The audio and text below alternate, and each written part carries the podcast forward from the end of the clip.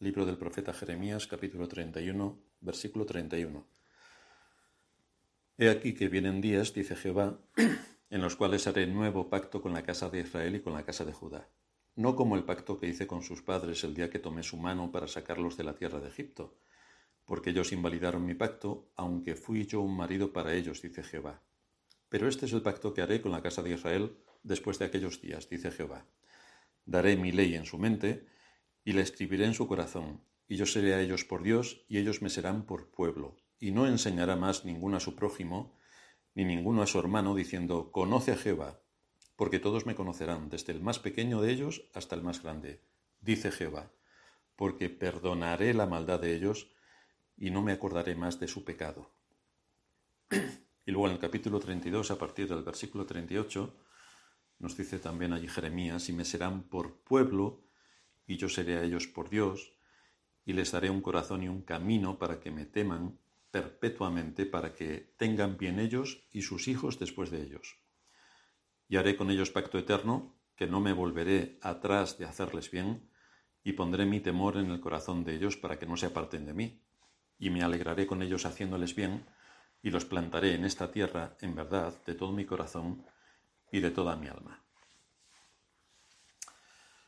Este texto, una vez más, hay bastantes en las escrituras, nos hablan de un pacto eterno. Y lo curioso que destaca en este pacto es que las bendiciones que conlleva ese pacto implica que el temor a Dios estará en, en los corazones de aquellos a quienes Él llama y que están incluidos en este pacto. Así vemos cómo el trato de Dios con los hombres se desarrolla dentro de un pacto que Dios ha hecho con Cristo en el que Dios ha querido salvar a pecadores y en el que Cristo ha cumplido las condiciones jurídicas de la ley y del pacto para salvarlos. De manera que los que son salvados lo son por la imputación de la justicia de Cristo y por lo tanto ellos son los únicos que entran a disfrutar los beneficios de este pacto. Desde luego lo que estamos diciendo entra en conflicto completo con el 99% de las iglesias, que creen exactamente lo contrario. Pero es que las iglesias creen lo contrario absolutamente de todo. Es decir, van a favor de la moda de este mundo y de la moda del pensamiento o de la cultura, y poco se fijan en las escrituras, que es la guerra continua y constante que venimos manteniendo desde hace ya siglos. El trato de Dios con los hombres se desarrolla dentro de un pacto, y es ahí donde tenemos que centrar nuestra atención. Las bendiciones de la salvación de las cuales nos hablan las Escrituras vienen sobre nosotros dentro del marco del nuevo pacto, pero que es el pacto eterno que antes de la fundación del mundo firmaron las tres personas de la Trinidad. Antes de que nada fuera creado, las tres personas de la Trinidad firmaron un pacto. En ese pacto, Dios Padre elige a aquellos que va a salvar, no elige a todo el mundo, elige a los que en su soberana voluntad va a salvar. Dios Hijo muere por todos aquellos que el Padre le da. Y Dios Espíritu Santo es quien hace la obra de traer a la vida espiritual lo que se conoce como nuevo nacimiento a todos aquellos que el Padre da al Hijo. Esta es la obra del Dios Trino. Dios Padre elige, Dios Hijo muere por los que el Padre elige y Dios Espíritu Santo trae a la vida a todos aquellos que el Padre dio al Hijo. Y todo esto se enmarca dentro del nuevo pacto, el nuevo pacto que es el pacto antiguo, el pacto eterno. El Señor en Lucas 22:20 dice que después de que hubo cenado tomó la copa, diciendo, esta copa es el nuevo pacto en mi sangre que por vosotros se derrama. Así que el sacrificio de Cristo tiene el propósito de darnos entrada a la vida eterna, porque es Él únicamente, es Él únicamente quien cumple las condiciones del pacto, y por tanto hace que la salvación no dependa de nosotros, sino de quien paga con su vida la salvación de su pueblo, quien cumple los términos del pacto, y ese es Cristo. De esta manera la salvación es segura, porque no depende de nosotros, depende de Cristo, que es quien paga el precio de traernos de las tinieblas a su luz admirable, dice la Escritura. Pablo también en Efesios capítulo 1, versículo 3 dice, bendito sea el Dios y Padre de nuestro Señor Jesucristo, que nos bendijo con toda bendición espiritual en los lugares celestiales en Cristo. De manera que nadie puede recibir ninguna bendición de Dios si no pertenece al pacto, porque es por medio del sacrificio de Cristo y de sus méritos que podemos recibir todas las bendiciones implícitas en ese pacto, que por cierto es una obra de la gracia de Dios y que lo recibimos por medio de la fe. Esto nos enseña algo de suma importancia, y es que por nosotros mismos no podemos alcanzar el temor a Dios, no podemos por nosotros mismos. Si Dios no nos llama primeramente a la salvación, y si el Espíritu Santo no hace su obra de regeneración en aquellos a quienes Dios llama, es imposible temer a Dios, porque por naturaleza nos creemos autosuficientes y vemos a Dios o con desprecio que es la condición innata del ser humano, o bien no despierta en nosotros ni asombro, ni reverencia, ni adoración, ni por supuesto cumpliremos sus leyes, y será alguien completamente ajeno a nosotros. No entra dentro de ninguno de nuestros pensamientos. Esto es lo que por naturaleza tiene el ser humano. Pero fijaos que otras cosas de este mundo sí que nos despiertan asombro, sí que le despiertan asombro a los, a los impíos, incluso cierto sentimiento de adoración, como puede ser un futbolista. Pues ya vemos a las estrellas del fútbol como en los campos la gente empieza a hacer unas genuflexiones que parece que les están adorando. Esos son sus ídolos. O un personaje famoso del cine o de la televisión. Esto sí que despierta asombro, asombro y sentimiento de adoración. Pero Dios no despierta ningún impacto debido a nuestra propia naturaleza corrompida. Por eso el ser humano viene a este mundo sin ningún temor de Dios en su corazón, sin ningún temor de Dios. Solo aquel a quien Dios ha llamado puede disfrutar de la bendición de ser su hijo, y entonces de andar en su temor y de recibir sus bendiciones. Pero ninguna persona puede estar bajo el temor de Dios a menos que esté dentro de ese pacto. Así que hoy vamos a ver varios aspectos sobre el temor a Dios respondiendo a la pregunta ¿cómo se implanta el temor de Dios en aquellos a quienes Él llama a la salvación? ¿Cómo se implanta? ¿Cómo funciona? Y la primera respuesta a esta pregunta es por la obra de la gracia de Dios. Es Dios quien pone este temor en el corazón. Es una de las obras secretas que el Espíritu Santo lleva a cabo de forma personal e íntima en cada uno de los que llama para hacerlos beneficiarios de este nuevo pacto. Las escrituras nos dan el testimonio de que Dios puede mover el corazón de los hombres, y lo mueve. El libro de Proverbios en el capítulo 21 nos dice, como los repartimientos de las aguas, así está el corazón del rey en la mano de Jehová. A todo lo que quiere lo inclina. Por lo tanto, los poderosos, los que tienen el dominio del mundo, lo tienen porque Dios se lo permite. Pero el texto claramente afirma que es el Señor el que mueve al final los corazones para inclinarlos a lo que Él, en su propósito eterno, tiene determinado que ocurra. Pero no solamente mueve esto a nivel del mundo y de los regímenes políticos y de cómo se mueve la sociedad, sino que también hace esto mismo en el corazón de aquellos a los que llama la salvación. En Hechos 16:14 se nos cita un acontecimiento impactante donde el Espíritu Santo se mueve para traer a la salvación a una mujer. Entonces, dice Hechos 16:14, una mujer llamada Lidia, vendedora de púrpura de la ciudad de Tiatira, que adoraba a Dios, estaba oyendo, y el Señor abrió el corazón de ella para que estuviese atenta a lo que Pablo decía. Así que a nivel político, el corazón del rey está en la mano de Jehová y a todo lo que quiere lo inclina, y en el plano espiritual, el Señor abrió el corazón de esta mujer para que estuviese atenta a lo que Pablo decía. Cuando Dios actúa según su voluntad para producir la salvación, nos lleva directamente a Él. No hay absolutamente nada en este mundo que impida esa extraordinaria obra. Cuando Dios determina salvar, salva. No hay nada que se le, que se le oponga. Esto es lo que dice el capítulo 8 de Romanos en los últimos versículos. ¿Quién nos apartará del amor de Dios? No hay absolutamente nada que pueda impedir que el propósito de Dios en cuanto a la salvación se trunque. Y por eso mismo el Señor, cuando estaba en este mundo, también hizo una afirmación bastante contundente. La encontramos en Juan 6:46. Ninguno puede venir a mí si el Padre que me envió no le trajere, y yo le resucitaré en el día postrero.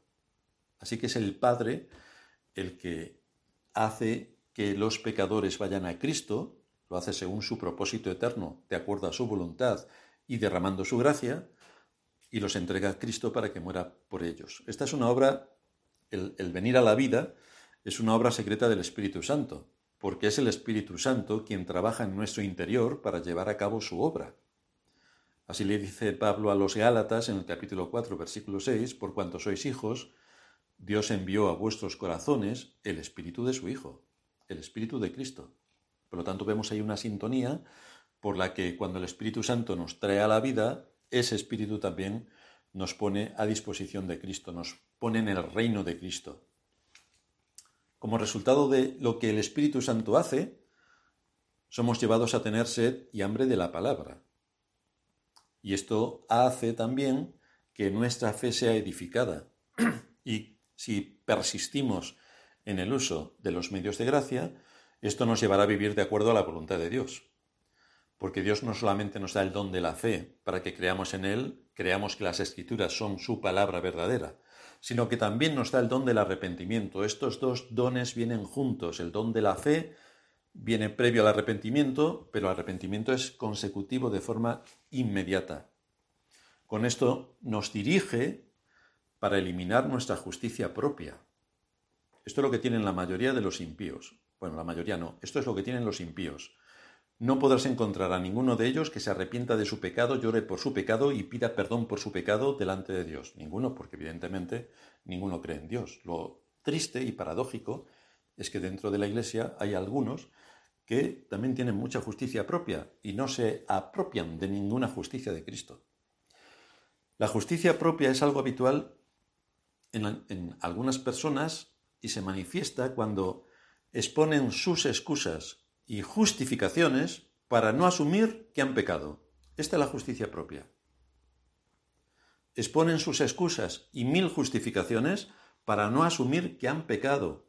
Siempre hay una excusa para pecar, siempre. Nadie peca porque quiere pecar, sino porque puede justificarse, o bien no le da importancia a lo que hace, con lo cual su excusa es que no tiene importancia lo que está haciendo, pero ves que hay una excusa, hay una justificación. De esta manera, la persona que siempre pone su justicia propia y nunca reconoce su pecado, manifiesta en su conducta que no ha sido salvada. Porque lo que hace Cristo al darnos el don de la fe y el arrepentimiento es llevarnos para que tomemos para nosotros la justicia de Cristo, a fin de que nuestro arrepentimiento sea sincero y entonces Él, en ese contexto, perdona nuestros pecados. Así que este es un toque de atención extraordinario para aquellos que llamándose creyentes justifican su pecado. Y deben recordar que nadie será justificado delante de Dios, porque la única justicia que podemos presentar es la de Cristo, la nuestra jamás, jamás. En esta obra de gracia que se menciona en nuestro texto, vamos a enumerar las bendiciones que nos aporta. La primera bendición que la encontramos en el versículo 33 de este capítulo 31 de Jeremías, Daré mi ley en su mente y la escribiré en su corazón. Esta es la primera de las poderosas obras que el Espíritu Santo hace en el interior de cada persona a la que salva. Si antes vivíamos sin ley, es así como viven todos los impíos, bueno, respetan las leyes de su país, eh, si es posible, pero ya sabéis que el que delinque encima eh, cree que ha triunfado delante de toda la sociedad, pero en el aspecto moral si antes vivíamos sin ley y todo daba igual porque sólo era la cultura la que establecía lo que estaba bien o lo que estaba mal, ahora es la palabra de Dios la que nos, la que nos empieza a mostrar su ley y entonces nos enseña la forma en la que debemos honrar a Dios y la forma en la que debemos atender al prójimo de acuerdo a unos parámetros de justicia que antes no teníamos, porque era la conveniencia social la que guiaba nuestra conciencia, no la justicia que emana de la ley de Dios. Y ahora cuando somos convertidos y, traídos al, al reino de Cristo, nuestros ojos pueden ver lo que antes no veían y nuestra mente empieza a entender lo que antes despreciaba. Ahora Dios habla en nuestra conciencia y lo hace con base en la justicia. De manera que los valores de nuestra cultura, que son los que antes nos indicaban qué estaba bien o qué estaba mal, ahora empiezan a cambiar por completo, porque es la escritura la que nos dice qué es lo que está bien o qué es lo que está mal, no es la cultura, es la escritura. En esto debemos tener mucho cuidado para no dejarnos arrastrar por la cultura, porque todos, ven que eso está bien de acuerdo a su cultura. Nuestra regla es la escritura, y lo que está bien o mal lo determina la escritura, nunca la cultura. La segunda bendición que nos aporta. Seré a ellos por Dios, dice el versículo 33, y ellos me serán por pueblo. Y aquí se expresa una nueva relación cercana que se establece con Dios. Pero fijaos que es Dios quien toma la iniciativa de ser el Dios de toda gracia que salva. Es Dios quien toma la iniciativa, no es el hombre. Es Él quien lleva a cabo la iniciativa para cumplir la obra de redención en Cristo. Y es Él quien impone su dominio de gracia sobre todos aquellos que ha elegido. Es Él quien hace todo esto. La bendición también implica tener la conciencia de la presencia de Dios.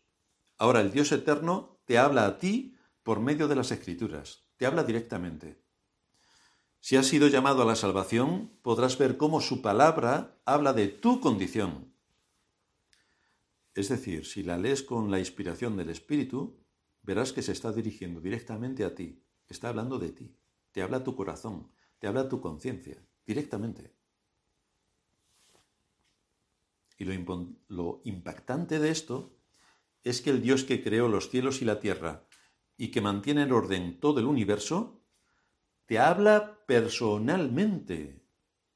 El Dios creador y Señor de absolutamente todo, te habla a ti personalmente. Se dirige a ti precisamente. Te enseña cuidadosamente. Te exhorta severamente. Te cuida atentamente. Te guía correctamente. Y todo parte de su buena voluntad. Su buena voluntad por la que ejerce su amor y como consecuencia te da su gracia para sacarte de la condenación eterna y darte la vida eterna. Esto es algo inimaginable, pero esta es la obra de gracia que Dios hace. Esta es la increíble obra de gracia. La tercera bendición que nos enseña el texto en el versículo 34 no enseñará más ninguno a su prójimo diciendo conoce a Jehová, porque todos me conocerán. Dios nos dice cómo al darnos el don de la fe, nuestros ojos espirituales se abren para que podamos tener un conocimiento real de Dios. Evidentemente esto no es algo mágico. Los ojos se abren para que trabajemos y profundicemos en su palabra, que es la que nos muestra las grandes obras de Dios y todos los atributos que Dios despliega tanto en sus obras de creación como en sus obras de salvación.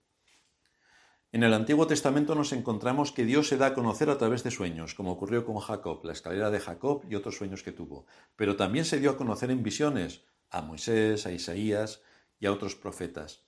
Sin embargo, ahora, esto ya ha acabado, ahora Dios se da a conocer por medio de su palabra, Ahora es su palabra, que la tenemos completa, el medio que Dios usa para darse a conocer. Y a quienes les ha dado el don de la fe, estos oyen la palabra de Dios y creen la palabra de Dios.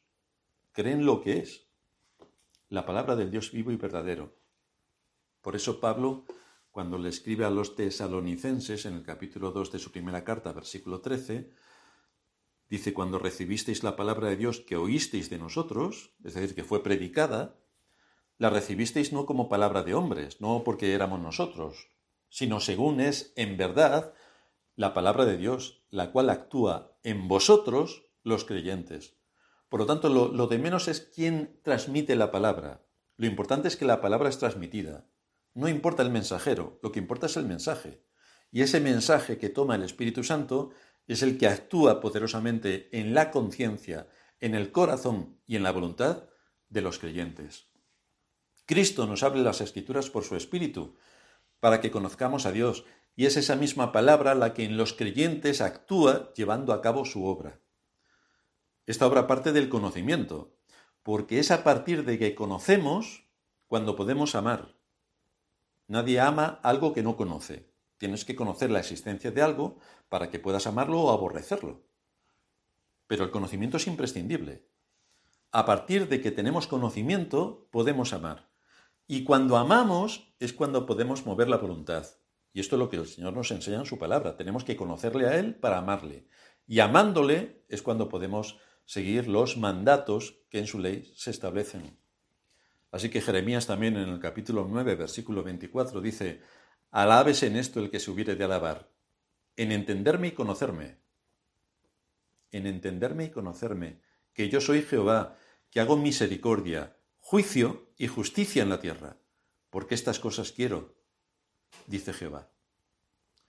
Este conocimiento de Dios despierta ahora nuestro respeto, nuestra admiración y por lo tanto nos lleva a una correcta adoración. Esto es algo que engloba el temor a Dios. Bajo estos parámetros, Dios pone su temor en nuestro corazón. Así que, ¿cómo somos llevados a estar bajo su temor? En primer lugar, Dios pone su ley en nuestros corazones. En segundo lugar, nos da la conciencia de que ahora Él es nuestro Dios y nosotros su pueblo. Y en tercer lugar, nos concede un conocimiento íntimo de Él, un conocimiento que las escrituras nos exponen. Y falta una bendición más que aparece al final del versículo 34. Porque perdonaré la maldad de ellos y no me acordaré más de su pecado. Esta es la bendición final, pero es la más impactante también.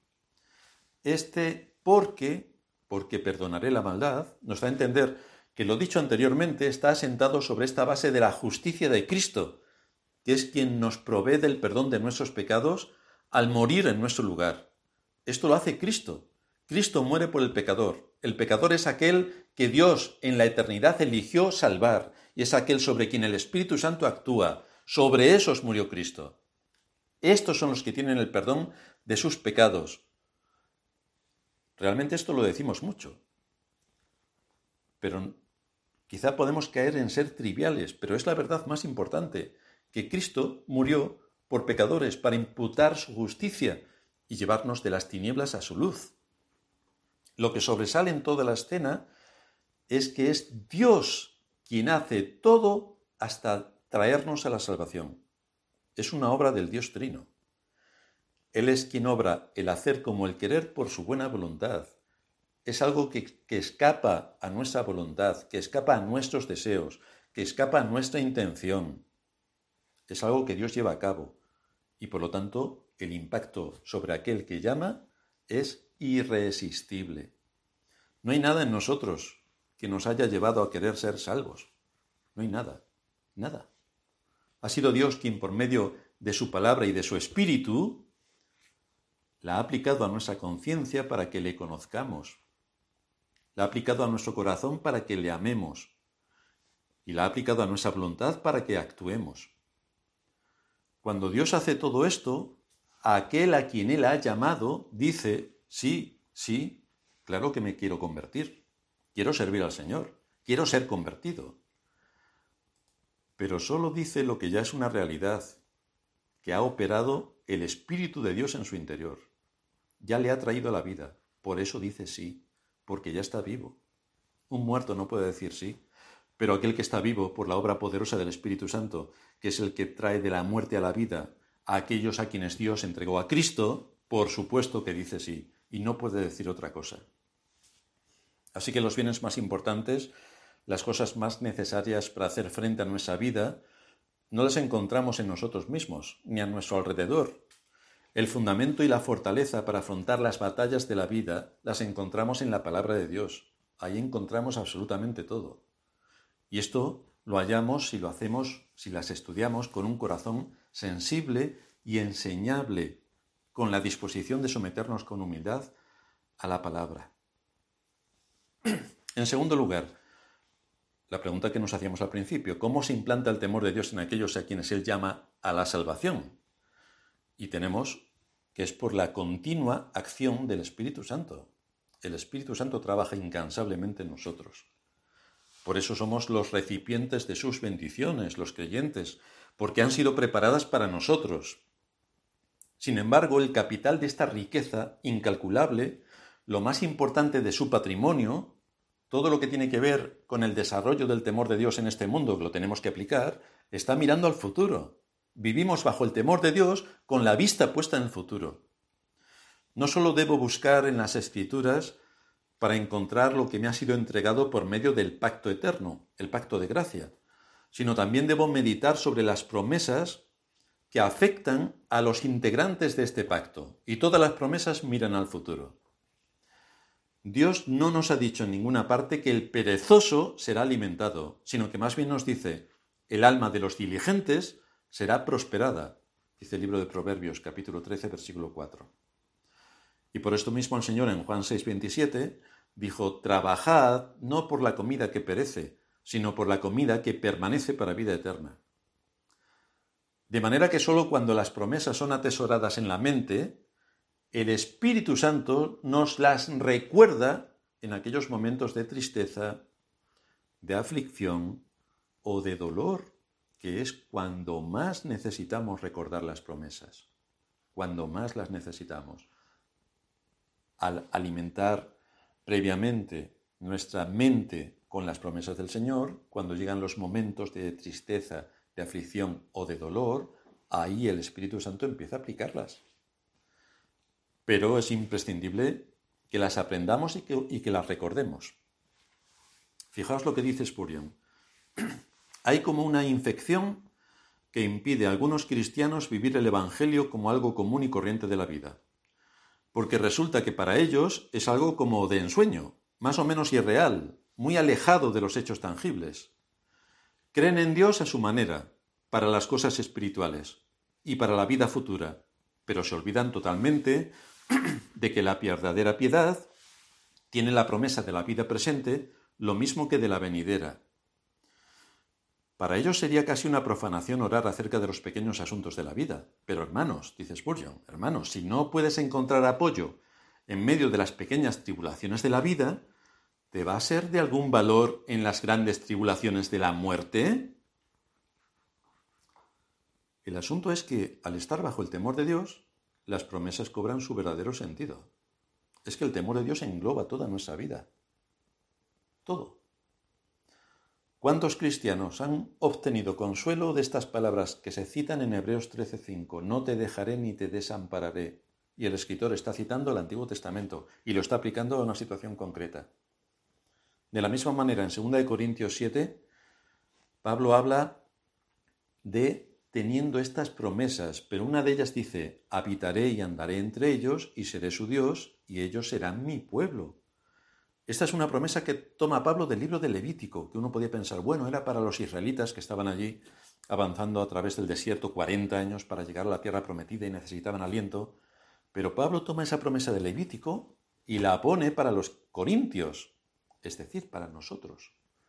Habitaré y andaré entre ellos y seré su Dios y ellos serán mi pueblo. Otro de los alcances que conlleva andar bajo el temor de Dios es ver cómo no solo nos hace conocer su voluntad y su propósito hacia nosotros, sino también que consuela nuestros corazones para desarrollar nuestra fe. Consuela nuestros corazones, alienta nuestros corazones, alimenta nuestra conciencia para que a través de diversas dificultades nuestra fe se desarrolle. Y para esto usa los sinsabores de la vida los fracasos, las frustraciones, los hundimientos. Y lo hace para apartar nuestros corazones de las cosas que se ven y que perecen a fin de llevarnos a las cosas que son espirituales y eternas.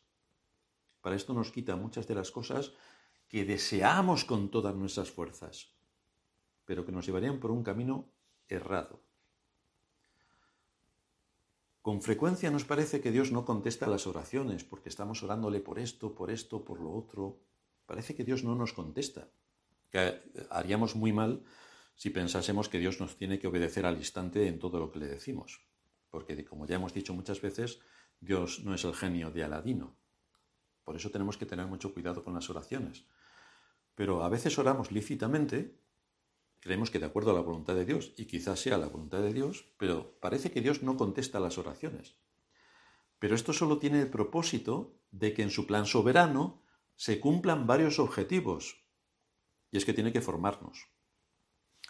No solamente se pone a prueba la fe cuando Dios tarda en contestar las oraciones, no solo se pone a prueba la fe, de manera que se da evidencia de que es genuina, porque ya sabéis que la fe es probada con el fuego, y el fuego generalmente es el fuego de la aflicción, a esto se refiere el apóstol Pedro.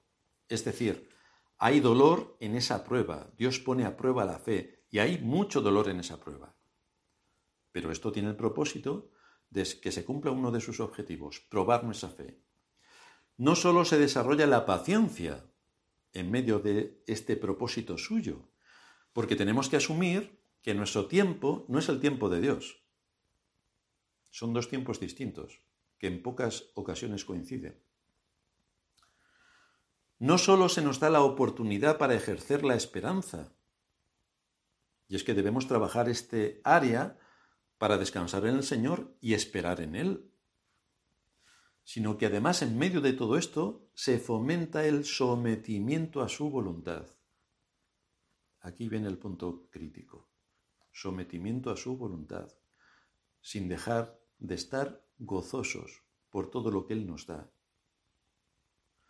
Si estamos bajo el temor de Dios, esto implica que debemos someternos a su voluntad. Estamos bajo su temor una voluntad que siempre cumple el objetivo de que todo confluye para la gloria de su nombre y el bien de su pueblo, aunque a nosotros nos pueda parecer, según nuestra experiencia y según lo que nos está pasando, que estamos siendo castigados, que mal está el mundo y las mil cosas que siempre vienen a nuestra cabeza.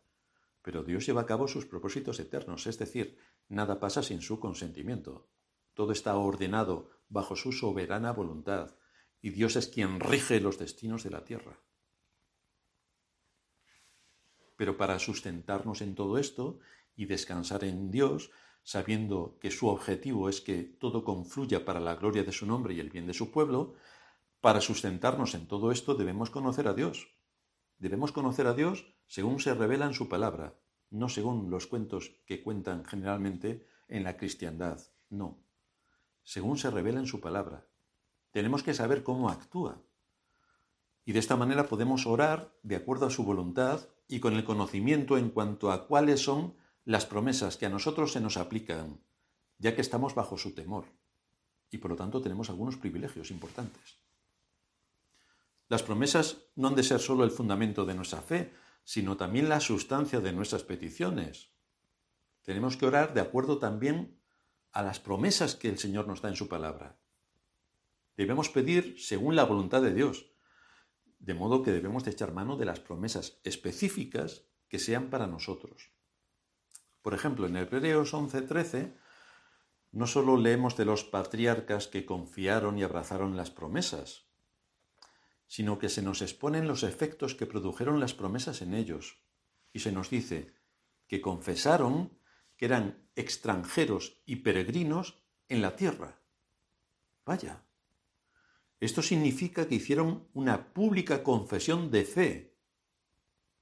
Confesaron que eran extranjeros y peregrinos en la tierra. Esto tiene muchas implicaciones.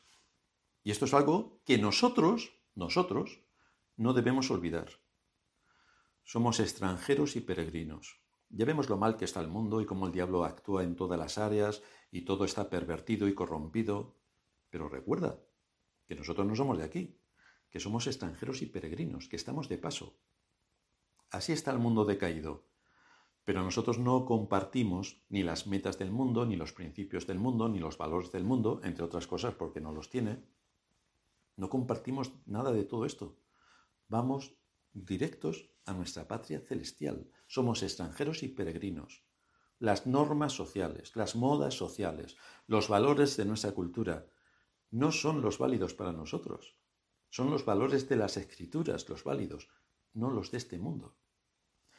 Nuestros antepasados asumieron que estaban en el mundo y por supuesto debían ser responsables con lo que Dios les había dado. Y nosotros debemos ser responsables con todo aquello que Dios nos da en este mundo y sobre lo que nos pone como autoridad en todos los ámbitos en los que podemos desarrollar nuestra vida en este mundo. Pero ellos reconocieron también que sus intereses principales no estaban en las cosas de este mundo.